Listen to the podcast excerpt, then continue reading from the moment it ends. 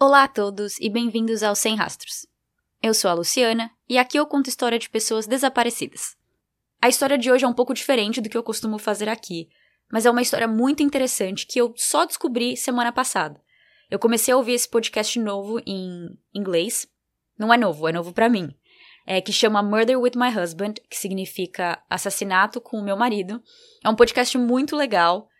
E eu ouvi essa história e eu achei uma história muito interessante, muito necessária de ser contada, por isso que eu quis trazer aqui. Ela envolve desaparecimento, mas não os desaparecimentos que eu costumo trazer, por isso que eu digo que é um pouco diferente. Como vocês podem ver pelo título, eu vou falar de violência doméstica, então se isso for um gatilho para você, talvez seja melhor não ouvir esse episódio, ou pelo menos esteja ciente de que o caso é praticamente todo sobre isso. Então, sem mais delongas, Bem-vindos ao Sem Rastros. Hoje eu conto a história de Terry Genduza.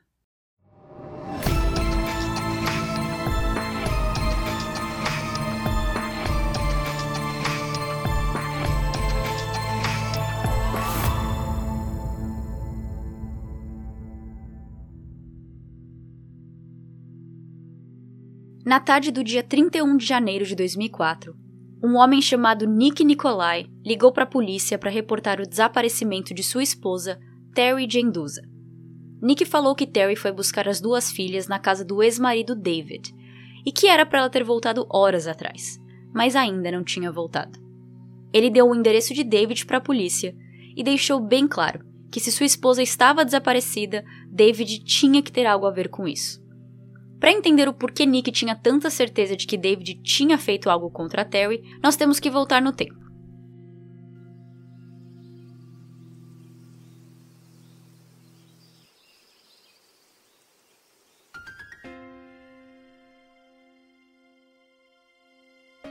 Terry e David se conheceram em 1983 na faculdade, pois faziam parte do mesmo grupo de amigos.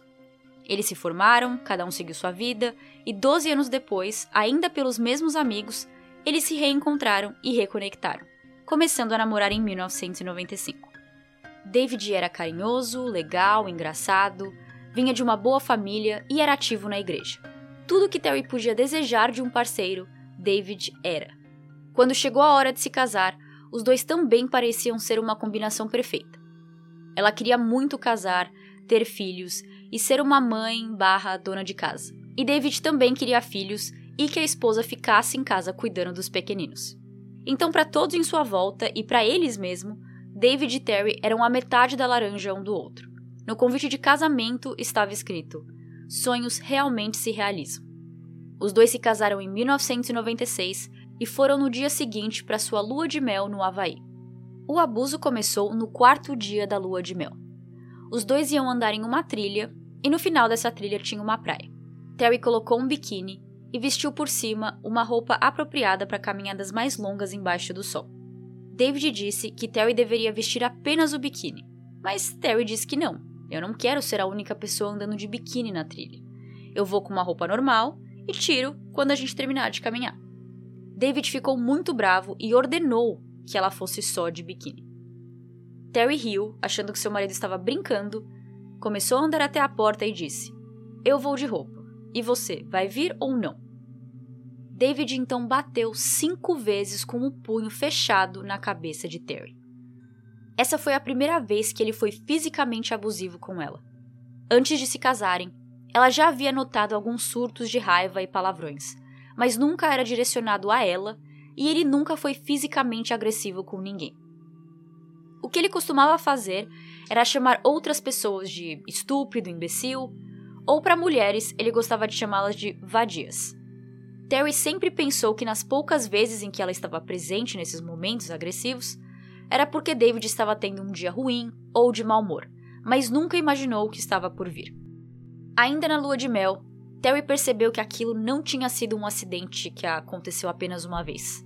Ela passou os próximos dias com a cabeça dolorida e quieta, sem falar muito com o próprio marido.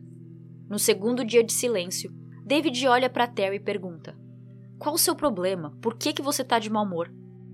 Terry não conseguia acreditar nas palavras dele. Você me bateu na cabeça cinco vezes e você está me perguntando qual é o problema? Ah, isso foi há dois dias atrás. e você me fez fazer isso pelo jeito que estava agindo. Ele não sentia remorso ou culpa. Ele realmente acreditava ter feito a coisa certa. O que David acabou de fazer com Terry se chama gaslighting, que é quando o abusador ele faz dele a vítima e faz de você a pessoa culpada. Então, nesse caso, David só bateu em Terry porque ela fez algo com ele. Ela é a culpada nessa situação e ele é a vítima. É uma forma de manipulação da vítima, onde a vítima acaba questionando a sua própria sanidade, a sua própria cabeça, pensando: será que eu fiz isso mesmo? Será que eu mereci o que eu tomei? Isso é gaslighting. Quando eles voltaram do Havaí, Terry continuou a conhecer de verdade o homem com quem se casou. David gritava com ela se as toalhas não estavam dobradas do jeito que ele queria. Ele mandava ela ficar de porta aberta quando ia no banheiro ou tomava banho. Ela tinha muito medo do quando ele ia explodir, por qual motivo ele iria gritar e surtar com ela. O medo era tanto que, quando um acidente acontecia, ela escondia a evidência. Por exemplo, uma vez ela deixou um copo quebrar. Para não deixar o David saber desse pecado mortal que ela havia cometido nos olhos dele, ela limpou todo o vidro quebrado e jogou na lixeira do vizinho. Terry logo percebeu que o significado de casamento para os dois eram totalmente diferentes. Para ela, significava estar numa relação com uma pessoa companheira, carinhosa e passar o resto de seus dias com o amor de sua vida. Para David, o casamento era uma ditadura onde a mulher fazia tudo que o homem mandava e que ele sempre tinha a última palavra. Nesse primeiro ano de casados, Terry ficou grávida e foi quando tudo ficou relativamente normal. David estava bem calmo durante esse período, mas assim que a filha deles nasceu, ele voltou a ser o cara abusivo que era, fisicamente e verbalmente. Isto é, o que o separava de ser abusivo com a esposa era a filha dentro da barriga. Agora que não tinha mais, ele podia ser à vontade. Ainda no primeiro ano de casamento, David e Terry tiveram uma briga tão grande que os vizinhos ouviram e chamaram a polícia. David estava batendo e arrastando sua esposa pelos cabelos. Ele foi levado para a delegacia, mas não foi preso e voltou para casa. Terry aceitou voltar sob a condição de que ele tinha que fazer terapia de casal e aulas de controle de raiva. David prometeu e Terry voltou, mas ele nunca participou de uma sessão sequer. O novo normal na vida de Terry eram se as coisas estavam quietas. Era um bom dia se ele não estava gritando. Era um bom dia se ele não estava reclamando de algo. Era um bom dia se ele não estava batendo nela. Terry não esperava mais dias felizes, ela só esperava dias quietos. Ela tentou manter a paz na casa e fazia tudo do jeito que David queria. Se ela tinha que mudar o jeito de dobrar uma roupa, ela mudava. Cozinhar com um tal ingrediente ao invés do outro, ela mudava. Tudo o que ela podia fazer para não despertar a ira de David, ela fazia. Mas Terry se tocou que não importa o quanto ela tentasse, David sempre ia achar algo de errado em algum lugar. Depois de ter sua primeira filha, Terry decidiu parar de trabalhar. E David também decidiu que ele era o mais novo contador da casa e que tudo que tivesse a ver com dinheiro tinha que ser monitorado por ele. David dava uma mesada de 25 dólares por semana a Terry e ela tinha que mostrar recibos do que comprava com esse dinheiro. E tudo tinha que ser contabilizado. Nenhum centavo podia estar faltando. Na verdade, eles tiveram um problema por causa disso. Às 5 da manhã, em uma noite qualquer, Terry foi acordada aos gritos por David, dizendo que estava faltando 25 centavos nos recibos dela. Malamente acordada, ela começou a pensar e lembrou que tinha gastado uma moeda de 25 centavos em um daqueles brinquedos de cavalinho para filha. E esse tipo de máquina não tem recibo. Então você tem que anotar e me entregar, David responde. Ele também queria saber tudo o que ela fazia. Aqui no recibo fala que você saiu do mercado às 3h25 da tarde, onde você estava entre 3h25 e 4 horas. Terry não tinha mais independência ou vontade própria. Sua vida era controlada por David. Mais uma vez, Terry saiu de casa e buscou refúgio na casa da irmã, pensando no que sua vida tinha se tornado e o que ela podia fazer a partir de agora. Para nós, é fácil dizer que ela devia terminar a relação e seguir em frente. Mas com uma filha entre eles e outra na barriga, Terry decidiu dar uma última chance. ela ligou para David e deu um ultimato, dizendo que se ele não fizesse terapia, ela não ia voltar. Dessa vez, David foi junto com Terry na terapia de casal, e lá, o pastor o aconselhou a fazer o curso de controle de raiva, assim como Terry já tinha pedido antes. De primeira, ele até aceitou, mas quando ficou sabendo que o nome do lugar, da empresa, onde ele tinha que fazer esse curso, continham as palavras Centro de Mulheres, ele se negou a ir em frente. Segundo o livro sobre esse caso, David não ia fazer nada em um lugar comandado por mulheres, porque, na sua visão, todas eram vadias lésbicas que querem que as mulheres se divorciem de seus maridos.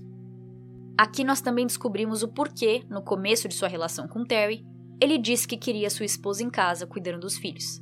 Era porque sua visão de mundo parou em 1920 e David realmente acreditava que mulheres não serviam para trabalhar.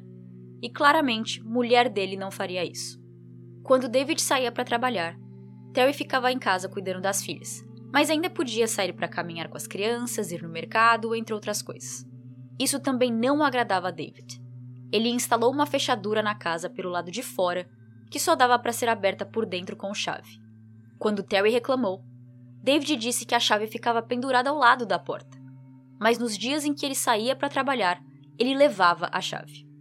Em uma das inúmeras brigas que eles tiveram, Terry teve que fugir de David pela janela do banheiro já que não podia sair de casa pelas portas. Em outra briga, ela precisou se esconder no porão.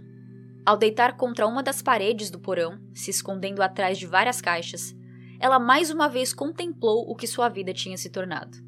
Enquanto aproveitava alguns segundos de calmaria e silêncio, ela chegou à conclusão que não existia mais segundas ou terceiras chances. Ela tinha que sair dessa vida, principalmente agora que tinha duas filhas para cuidar. Seu momento de paz foi interrompido quando David a achou e a puxou para cima pelos cabelos, arrancando um tufo de sua cabeça. O mais horripilante disso tudo é que com uma mão ele batia em Terry, com a outra ele segurava uma das filhas no colo. Desde que as duas filhas nasceram, David começou a usar esse método para que Terry não revidasse ou pensasse em fugir com as filhas, já que ele estava segurando uma delas. Nas minhas fontes, duas histórias aparecem como sendo a gota d'água para Terry se separar de David. Então eu vou contar as duas. A gota d'água número um foi quando, em uma noite, David chegou do trabalho e, obviamente, estava reclamando e brigando por algum motivo. Terry lembra de sua filha de dois anos gritando, chorando, colocando as mãos nas orelhas, indo para debaixo da mesa e falando: Papai, fica quieto, fica quieto, para de gritar. David andou até ela, se agachou e disse: você não me manda calar a boca.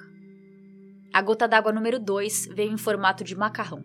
Terry tinha deixado uma caixa de espaguete fora do armário para fazer a janta naquela noite. Enquanto dava papinha para sua filha mais nova, David mandou ela guardar o macarrão, se não ia estragar.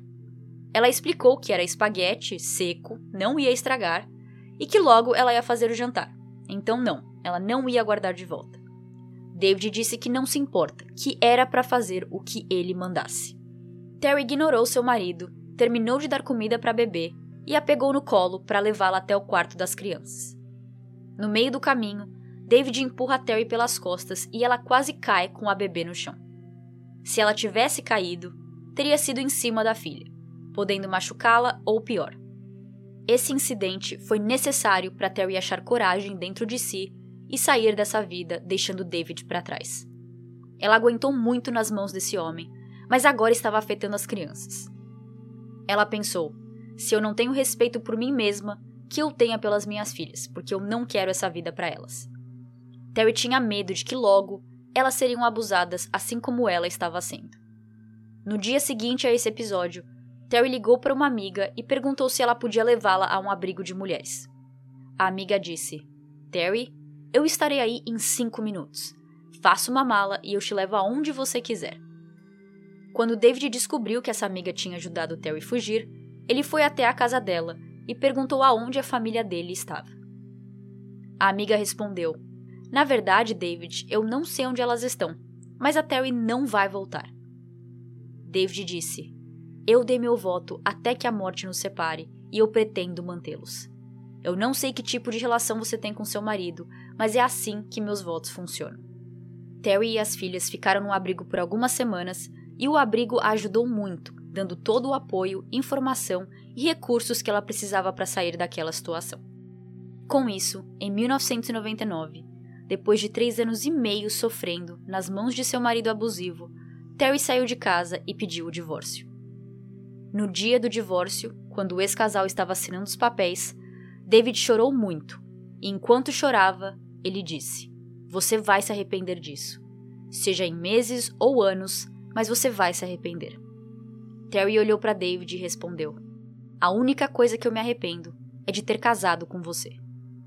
Mesmo com todo o abuso e sofrimento passado por ela em seu casamento, a corte deixou que David tivesse guarda compartilhada das filhas. Terry não gostava disso e estava batalhando para tirar David totalmente, porque ela não queria que as filhas crescessem com alguém tão mal cuidando delas. Ela argumentou na corte que se David era abusivo e destratava ela, ele faria o mesmo com as filhas. Contudo, isso não era o bastante aos olhos do sistema judicial, que estavam mais impressionados com o fato de um pai querer passar tempo com as filhas. Alguns meses depois de separar de seu ex-marido, ainda em 1999, Terry se juntou a um grupo de coral profissional e foi lá onde ela conheceu Nick. Nick gostou de Terry desde o começo e um dia a convidou para um encontro, mas ela recusou. Ainda estava muito cedo para ela pensar na possibilidade de se relacionar com outro homem principalmente depois de tudo que ela tinha passado. Só um ano depois, já em meados dos anos 2000, ela aceitou o convite de Nick e ambos tiveram seu primeiro encontro em um jogo de rock. Com os dois se aproximando cada vez mais, ela falou para Nick sobre seu ex-marido, sobre o abuso sofrido por ela, contou que tinha duas filhas com ele e que compartilhavam custódia. Nada disso assustou ou afastou Nick. Ele se dava muito bem com Terry e as meninas, então os dois começaram a namorar.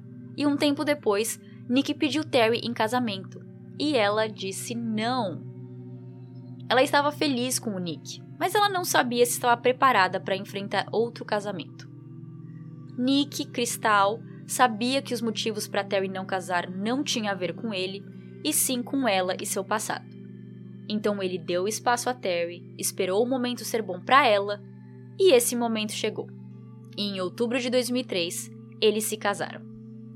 Desde que se separaram, em 1999, até 2003, quando se casou com Nick, Terry e David continuaram tendo guarda compartilhada e continuaram se vendo duas vezes por semana para fazer a troca.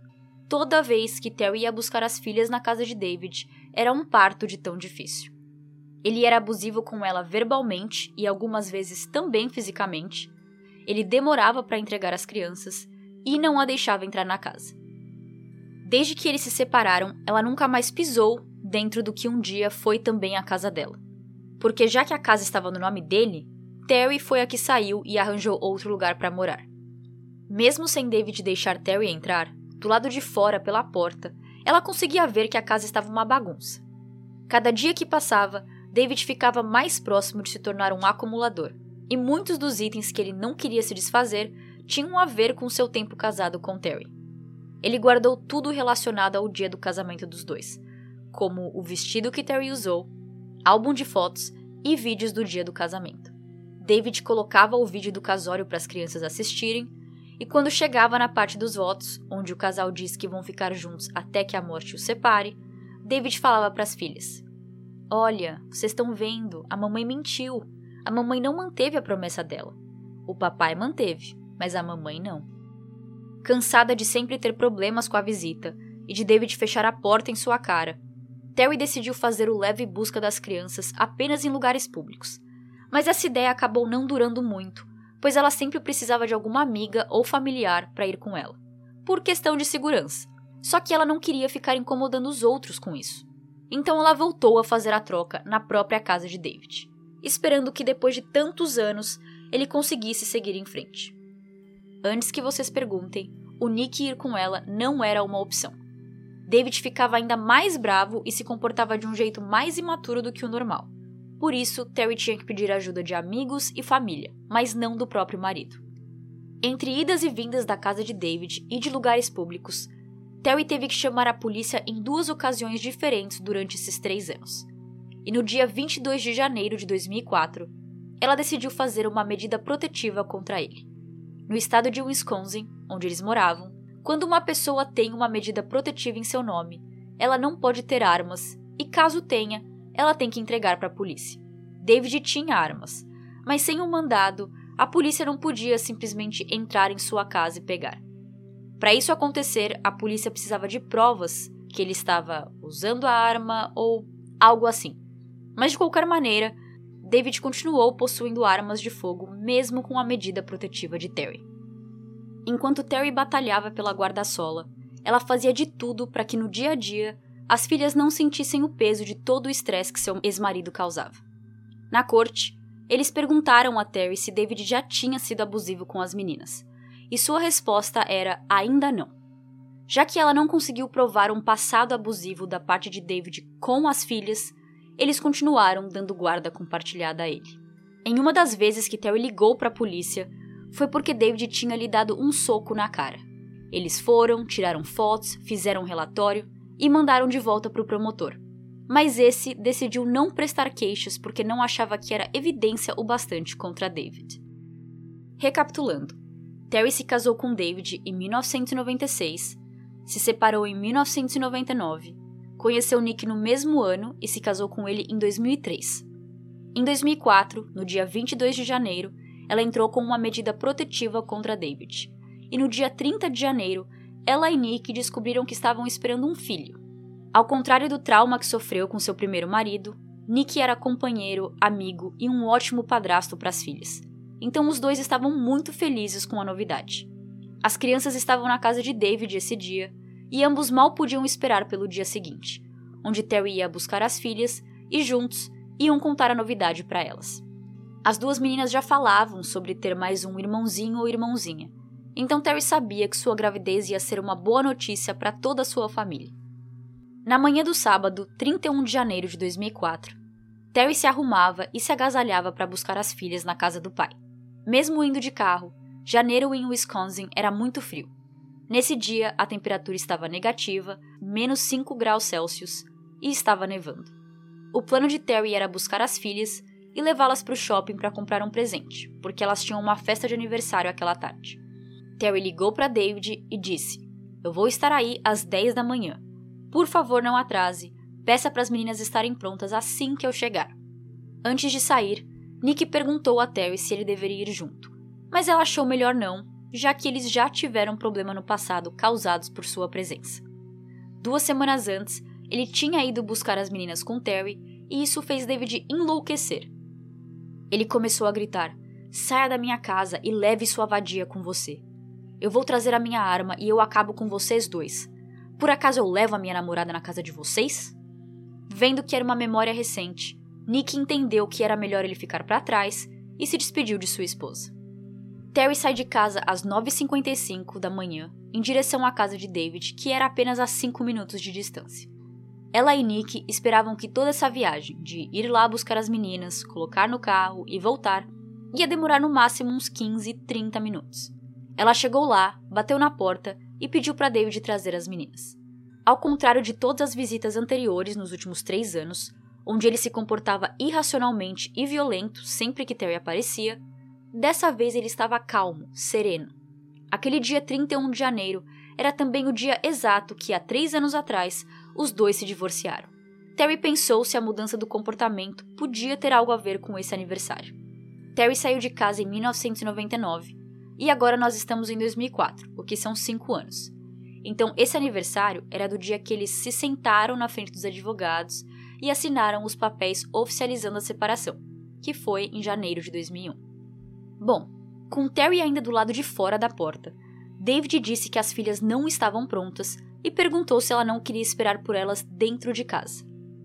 David abriu mais a porta, deixando claro que queria que Terry entrasse, e que, como eu disse, era algo que ela não fazia desde 1999. Terry não confiava em David e disse que não ia entrar. Irritada porque ela tinha ligado para ele pedindo para que as crianças estivessem prontas, mas ainda com uma paciência de Jó, Terry voltou para o carro e esperou por mais 15 minutos.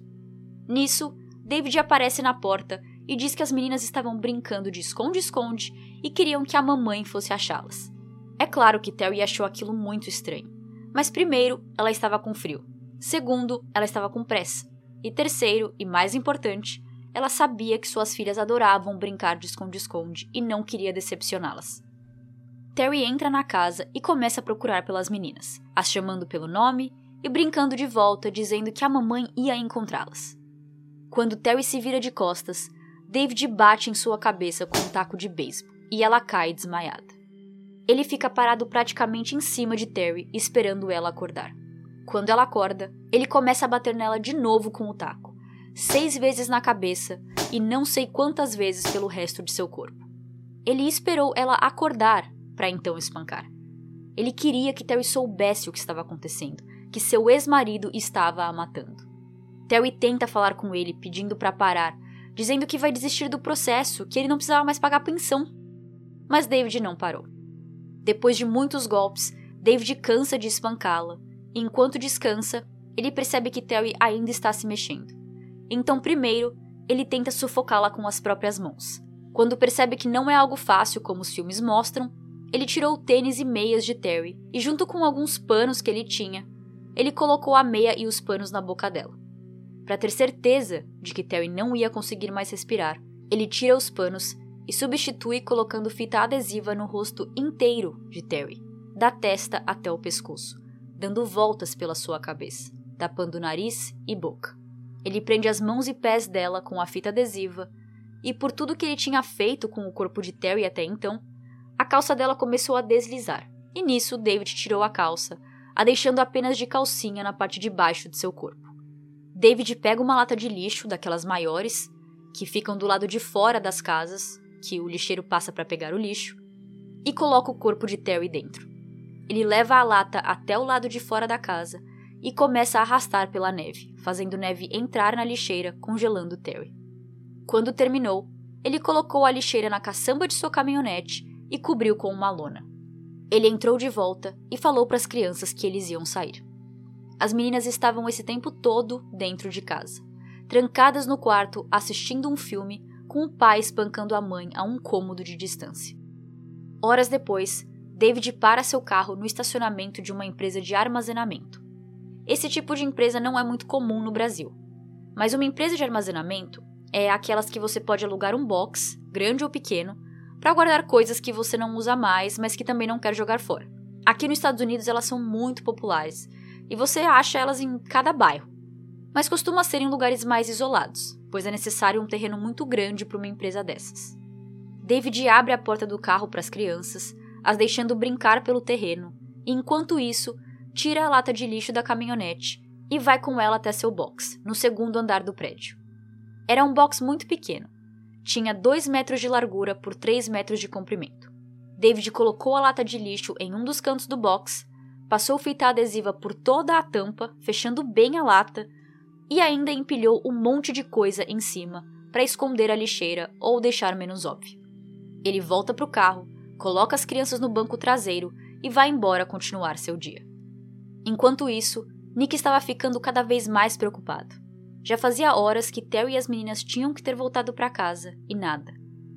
Aqui, nós voltamos para o começo do episódio, onde Nick liga para a polícia para comunicar o desaparecimento de sua esposa e sua suspeita com o ex-marido David. A polícia chega na casa de David ao meio-dia e meio e começa a conversar com os vizinhos. Os vizinhos disseram que viram o carro de Terry estacionado na frente da casa naquela manhã e que depois viu David colocando o carro dela para ser rebocado. Com tudo o que estavam ouvindo, sabendo que além de Terry, duas crianças também estavam desaparecidas, os policiais decidiram emitir um Amber Alert a 1h45 da tarde. Os detetives continuaram sua ronda de entrevista, indo até a casa do pai de David e conversando com amigos. A casa do pai não trouxe nenhuma pista pois não tinha ninguém lá.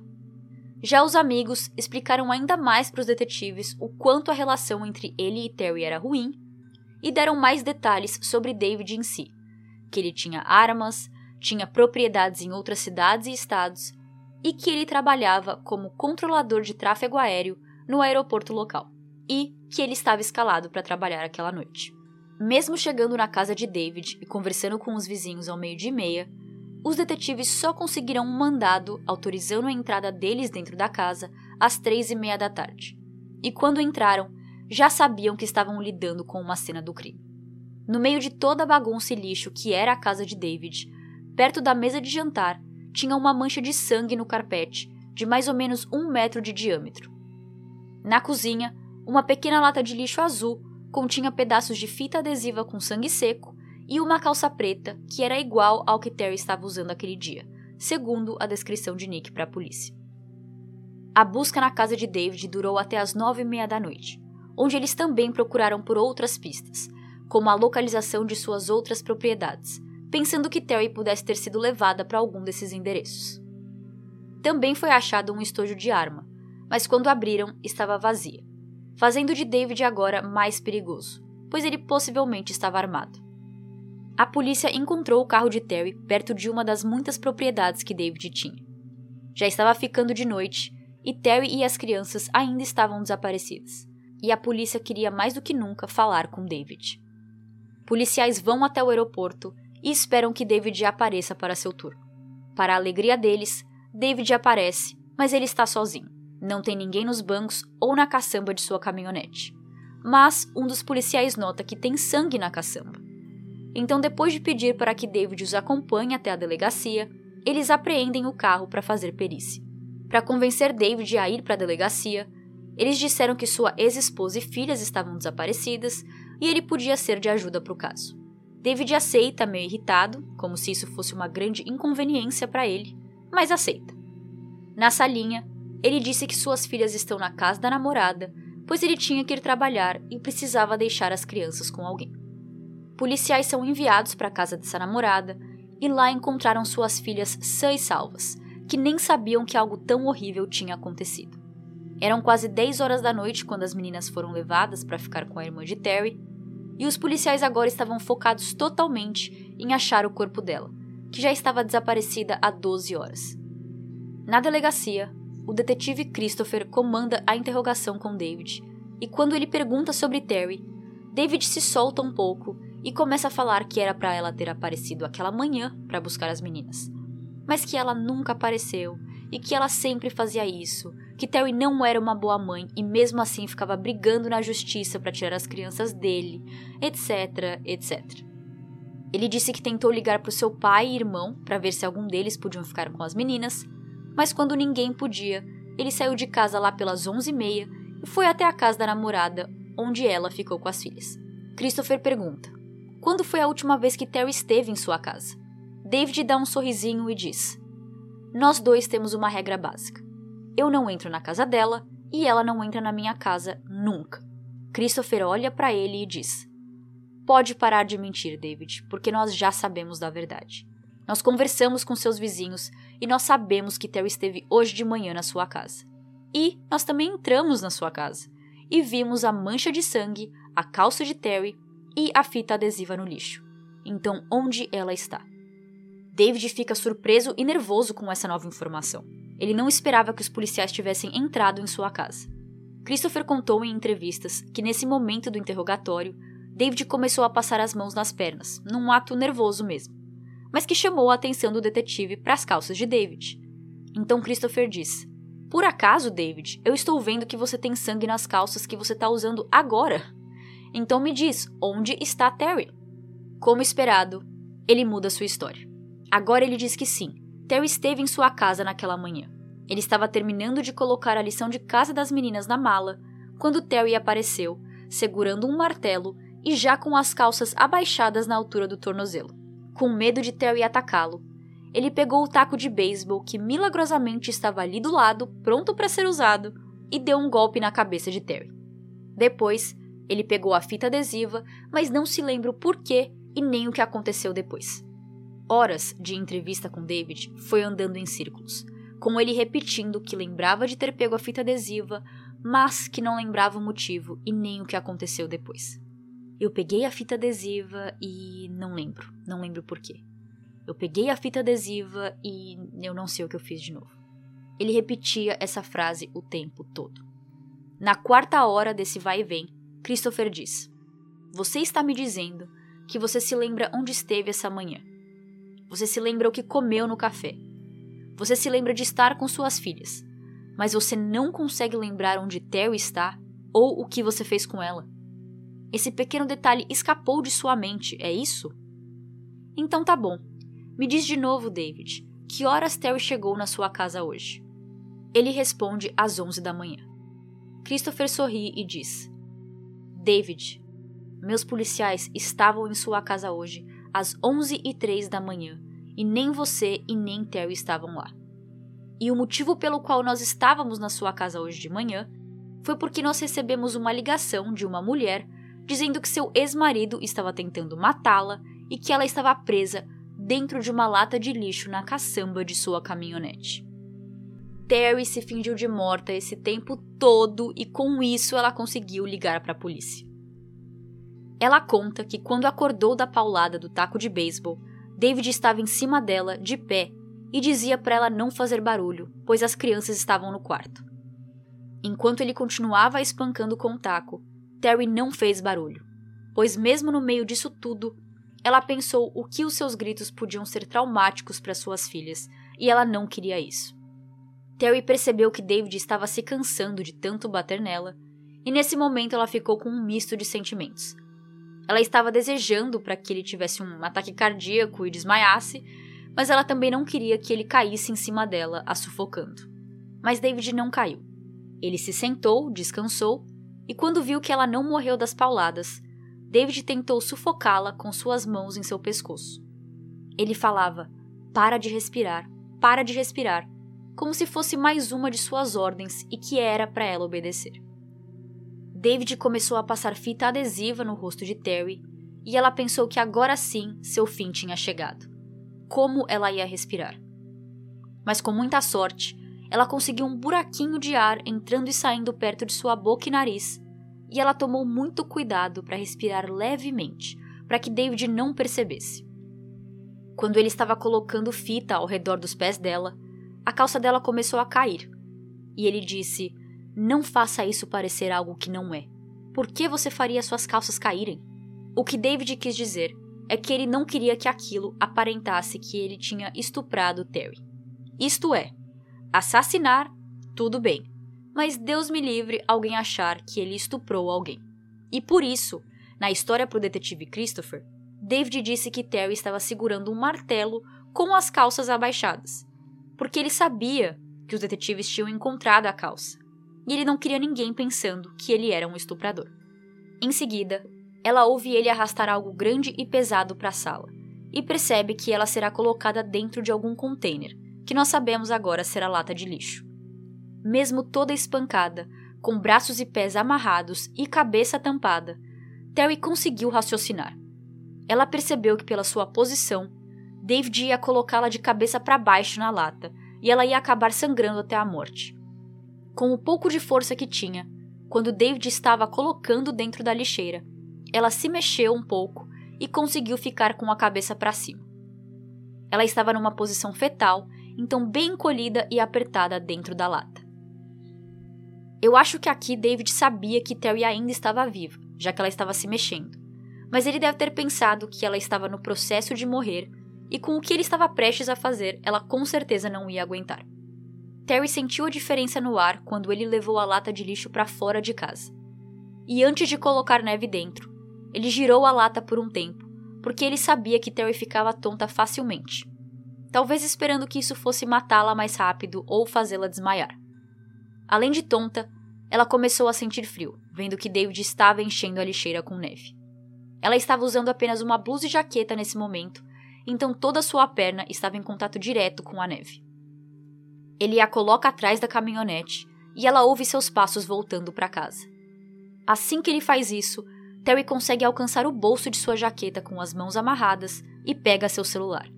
David não tinha visto o celular dela na jaqueta, por isso ela ainda o tinha. Em 2004, os celulares não eram touch, e Terry tinha um Nokia azul que muitos de nós tivemos como nosso primeiro celular. Nesses modelos antigos, por não ser touch, você podia sentir os botões, mesmo sem vê-los. Terry apertou três números: 911. Clicou em ligar e rezou para que tivesse apertado os botões certos. Segundos se passaram e uma atendente respondeu: 91, qual sua emergência? Terry estava tão feliz de ter acertado, mas ela mal conseguia respirar e falar. Então, ao invés de tentar explicar toda a situação, ela só repetiu o endereço de David: 26841 Oak Ridge Drive. 26841 Oak Ridge Drive. A atendente pergunta se Terry está com dificuldade para respirar e ela diz que sim.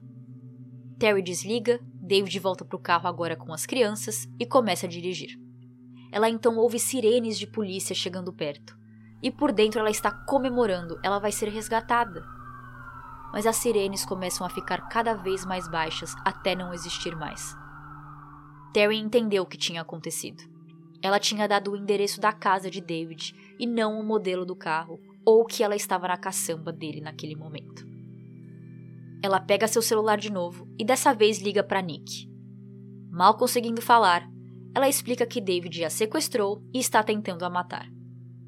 Nick fala: desliga e liga para a polícia. Eles podem ajudar a rastrear o seu celular ou o carro dele. Liga para a polícia. Ela desliga e faz exatamente isso. Por David estar dirigindo, dessa vez a ligação cai em outra unidade de atendentes, então ela não fala com a mesma pessoa que falou antes. Ao contrário da primeira moça que levou Terry a sério e entendeu que ela estava com dificuldade para falar, a atendente de agora acha que Terry está passando um trote. Essa ligação é frustrante.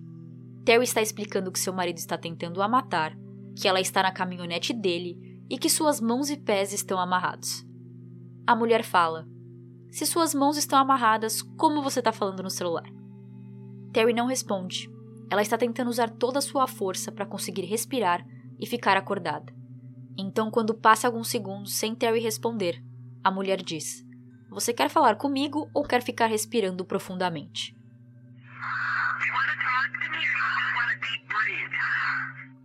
Por Terry não responder mais, a atendente desliga o telefone. E é acreditado que Terry não respondeu porque desmaiou. Em algum momento durante a viagem, ela acorda sentindo muito frio, pois David não tinha fechado a lata de lixo, só tampado com a lona. Então a neve e o vento estavam a congelando. Aproveitando o pequeno buraco aberto que tinha entre a lixeira e a lona, Terry decidiu colocar a mão para fora para tentar chamar a atenção de algum outro carro passando pelas ruas. Ela começa acenando, balançando a mão de um lado para o outro, quando sente o carro parar. Ela mal tem tempo de colocar a mão para dentro e David já estava lá dando uma paulada nela com o taco de beisebol. Ele colocou a lona por cima dela de novo e disse: Se você tentar fazer mais alguma coisa, eu vou pegar a minha arma. Com isso, Terry fez muito esforço para ficar acordada, mas enquanto ele dirigia, ela desmaiou e acordou algumas vezes. Ela lembra mais ou menos que seu telefone tocou em algum momento, David ouviu e tirou o celular dela, tirando também sua chance de continuar buscando por ajuda. Ela acorda de novo quando sentiu a lata sendo arrastada em algum lugar, mas decidiu continuar se fingindo de morta, sem se mexer, com medo real da ameaça de David sobre usar a arma. Ela ouve ele colocando a lixeira em algum lugar, fechando com a tampa e colocando coisas em cima da lixeira. Ela ouve o portão fechar e silêncio. Ela acha que ele foi embora, mas não tem certeza. Então ela fica em silêncio por um tempo também. Surpreendendo ainda mais, quando Terry decidiu gritar por ajuda, ela não gritou socorro ou algo assim. Ela gritou o nome de David. Ela pensou que se David ainda estivesse por lá e ouvisse ela gritar, ela podia dizer que estava gritando o nome dele porque queria conversar com ele. Mas quando ela viu que ele não voltou ou respondeu, ela começou a gritar por socorro. Mas ela não sabia que estava em um box de uma empresa de armazenamento no segundo andar, no meio do nada. Aqui, Terry começa a sentir a lata de lixo encolher, mas o que estava acontecendo é que a cabeça dela estava inchada, dando essa sensação. Nisso já se passaram horas que ela aguentou todo o espancamento, sufocamento e frio acordada. Mesmo desmaiando aqui e ali, ela sempre acordava. E agora Terry estava ficando com medo de que a próxima vez que ela dormisse, ela não acordaria mais. Então ela estava fazendo um esforço tremendo para se manter ativa. Enquanto Terry foi deixada para morrer lentamente dentro da lata de lixo, David voltou para a cidade com as crianças, as deixou na casa da namorada e depois foi para o trabalho, onde a polícia o chamou e levou para a delegacia. Na delegacia, o interrogatório já durava seis horas com o detetive Christopher perguntando onde Terry estava e com David dizendo: Não sei, não lembro, eu sei que peguei a fita adesiva e depois não lembro mais. David, a Terry ligou para a polícia. Ela nos contou o que aconteceu. Se tem alguma chance dela estar viva, por favor, nos fale.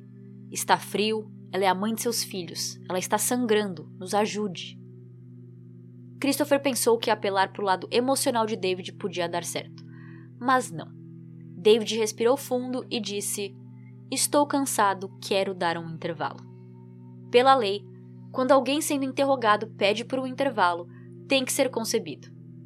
Christopher não queria perder aquele tempo precioso, ele queria continuar fazendo perguntas para David, mas ele não podia negar o pedido. Mesmo sem Terry, as evidências já apontavam para David sendo culpado de algo, então eles deram o recesso que ele pediu, mas o prenderam também. Eles deram um macacão laranja para David e, em troca, ele entregou suas roupas e pertences para a polícia. Quando David pediu pelo intervalo e foi levado para a prisão, já eram quatro da manhã. E o supervisor de Christopher disse que eles iam voltar a se encontrar às sete da manhã para planejar uma maneira de fazer David falar. Ao chegar em casa, Christopher conta que quando foi se deitar, a esposa disse: Eu sei qual caso você está trabalhando. Vocês encontraram ela? Christopher responde que não. Sua esposa diz: Então o que, que você está fazendo aqui? Ele não conseguia dormir, então ele tomou um banho e voltou para a delegacia. Ele ia começar a fuçar a caixa com os pertences de David quando um outro detetive apareceu e disse para Christopher tentar de novo falar com David e que ele ia ver aquela caixa de evidências. Christopher estava prestes a ver a carteira de David. Então esse outro detetive disse: Pode deixar que eu vejo, não se preocupe, vai lá falar com ele. Esse outro detetive, ao ver a carteira de David, achou um cartão de visita para uma empresa de armazenamento. Essa empresa era no estado vizinho, em Illinois. Por que esse cara, que mora em Wisconsin, teria um box de armazenamento em Illinois? Não fazia sentido. Ele ligou para a empresa e perguntou: Você poderia verificar se vocês têm uma pessoa chamada David Larson alugando um de seus boxes? O funcionário disse: Sim, temos.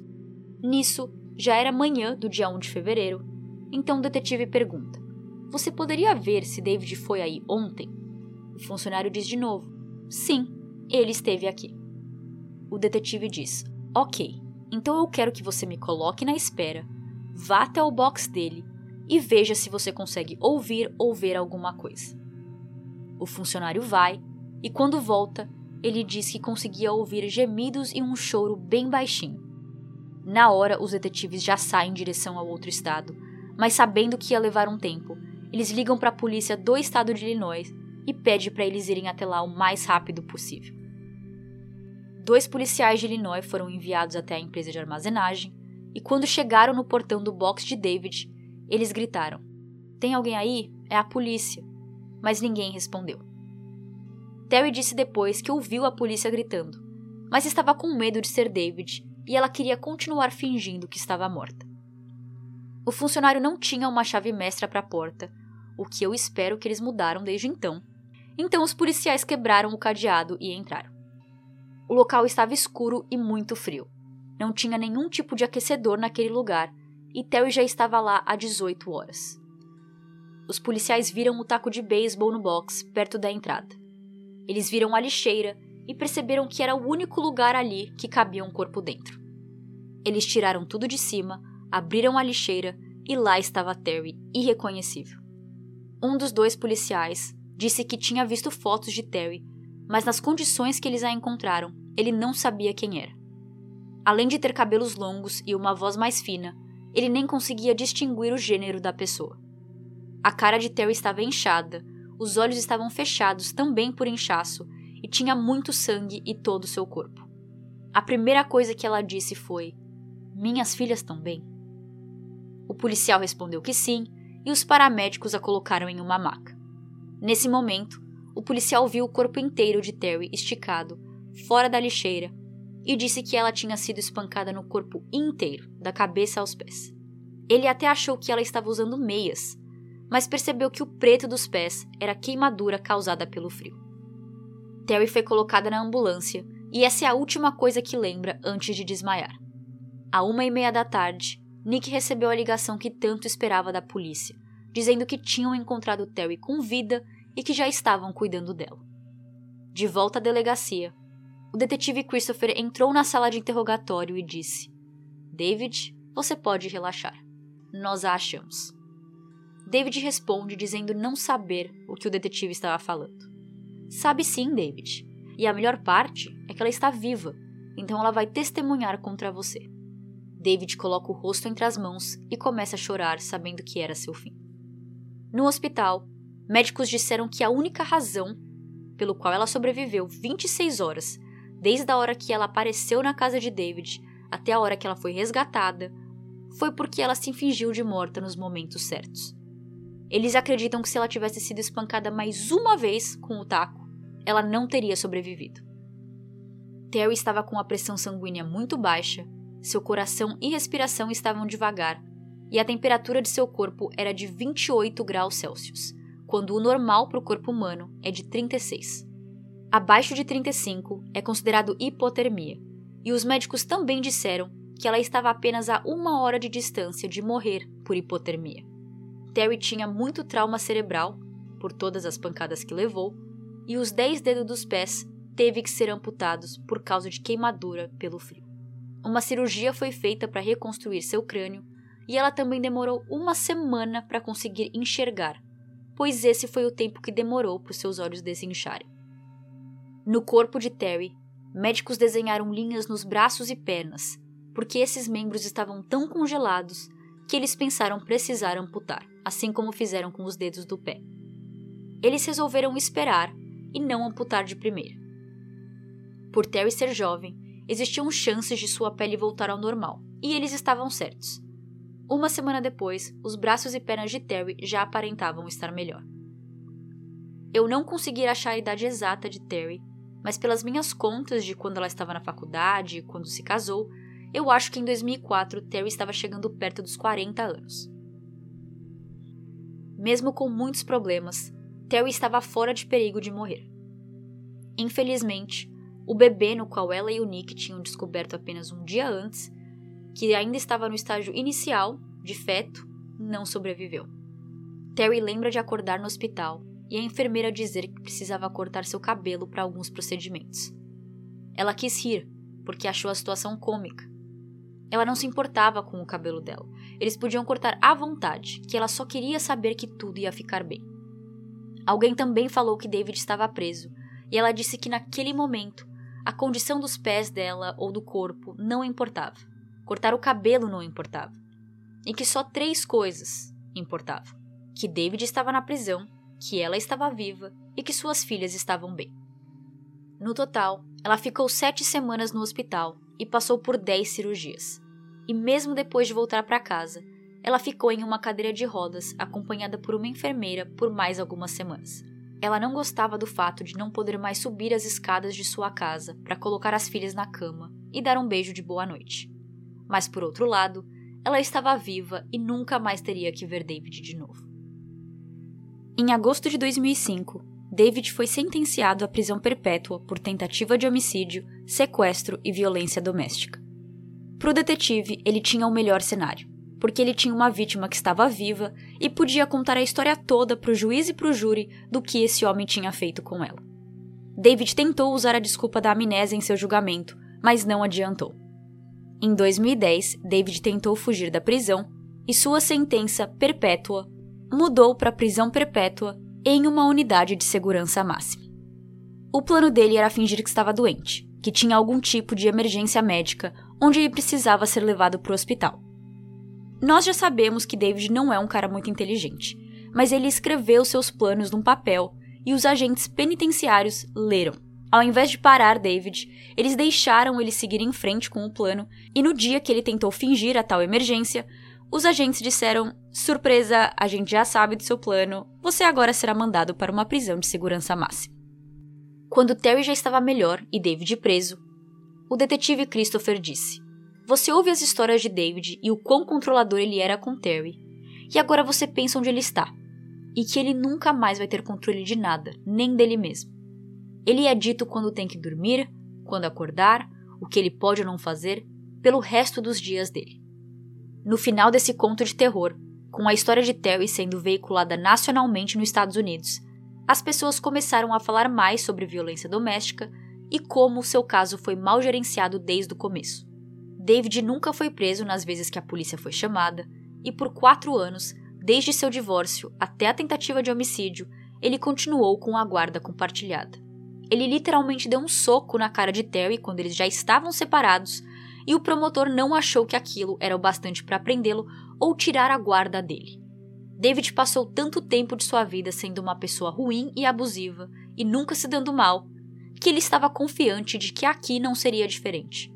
Ele nem checou se Terry tinha um celular quando bateu nela e colocou na caminhonete. Ele passou anos abusando Terry e nunca sofreu as consequências. Em 2015, quando Terry deu entrevista para um programa de TV, ela disse que ainda estava casada com Nick, que as filhas dela agora eram adolescentes e que ela no final teve um filho com Nick. E em 2015 ele tinha 7 anos. Desde seu dia traumático em 2004, Terry renasceu e decidiu usar sua nova vida para ajudar na causa de violência doméstica. Ela agora viaja e fala sobre o assunto. Ela fala sobre como ela deveria ter morrido aquele dia. Ela perdeu muito sangue, seus rins estavam falhando e ela estava congelada, mas que ela ainda está aqui e por isso ela faz o trabalho que faz. Ela sente o dever de sair por aí falando sobre isso, trazendo atenção e visibilidade ao assunto, tentando salvar e ajudar quem pode. Ela dá palestras, conta sua história e fala sobre como identificar sinais de uma relação abusiva e buscar ajuda. Mesmo contando sua história repetidamente todos os anos, Terry às vezes ainda se emociona ou tem dificuldade em falar sobre.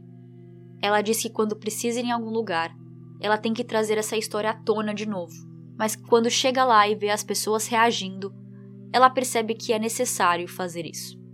Nessas palestras, ela conta sobre o começo de sua relação e os pequenos sinais que ela ignorou antes mesmo de se casar, como controle e isolamento. Ela fala que autoestima é um fator muito importante para o abusador ganhar poder sobre a vítima. E ela dá uma dica para pessoas nessa situação tentar não perder sua autoestima. Ela fala para as pessoas escreverem cinco coisas que elas gostam dela mesma. É para começar a frase com eu sou e completar é para sentir orgulho do que você escreve. E assim, vai ser mais difícil para alguém tirar isso de você. Tá escrito no papel, é oficial, você tem prova de que você é essas coisas. Não deixe alguém dizer o contrário. Em 2005, quando Terry começou a fazer palestras, seu público era todo feminino, e com o tempo, alguns homens foram aparecendo. E hoje em dia, às vezes, costuma ser metade igual de homens e mulheres.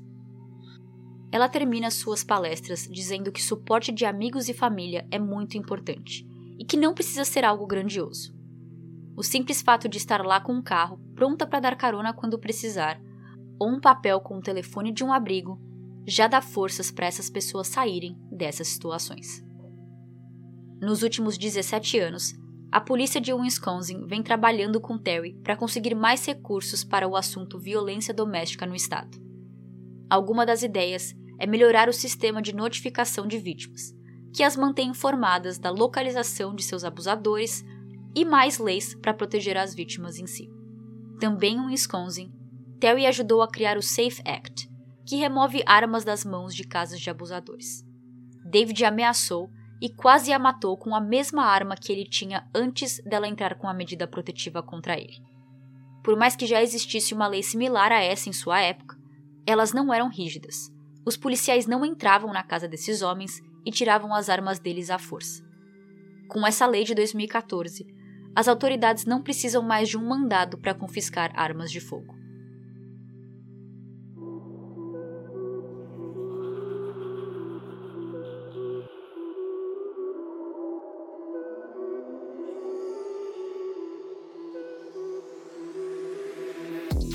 Essa foi a história de Terry, maravilhosa que aguentou tanto tempo fechada 18 horas em uma lixeira. Eu sinceramente não sei como ela aguentou. Por isso que eu quis trazer essa história, porque quando eu ouvi eu achei incrível, eu não conhecia. E mesmo sendo um pequeno tempo de desaparecimento, porque os casos que eu costumo trazer aqui são mais tempo, Mesmo assim, eu quis trazer porque eu achei era uma história muito interessante, é uma história que tem um final feliz, né, se a gente puder pensar por esse lado. Me frustra muito saber que ele nunca foi preso antes ou que ele nunca sofreu as consequências de suas ações, mas que ao mesmo tempo é como se tudo tivesse que ter acontecido desse jeito, porque agora ele nem tem chance de sair. Se ele tivesse sido preso no passado, talvez por bater nela, infelizmente o tempo na prisão não é muito. Às vezes é alguns meses, às vezes é só pagar uma multa, e agora não. E agora ele tentou matá-la, mas não conseguiu, e mesmo assim vai ficar preso pro resto de suas vidas numa prisão. Espero que vocês tenham gostado dessa história. Ela me deu muita motivação de uma maneira estranha. Eu achei a história de Terry incrível, incrível. Eu considero ela um exemplo. E é isso. Vejo vocês no próximo episódio. Tchau, tchau.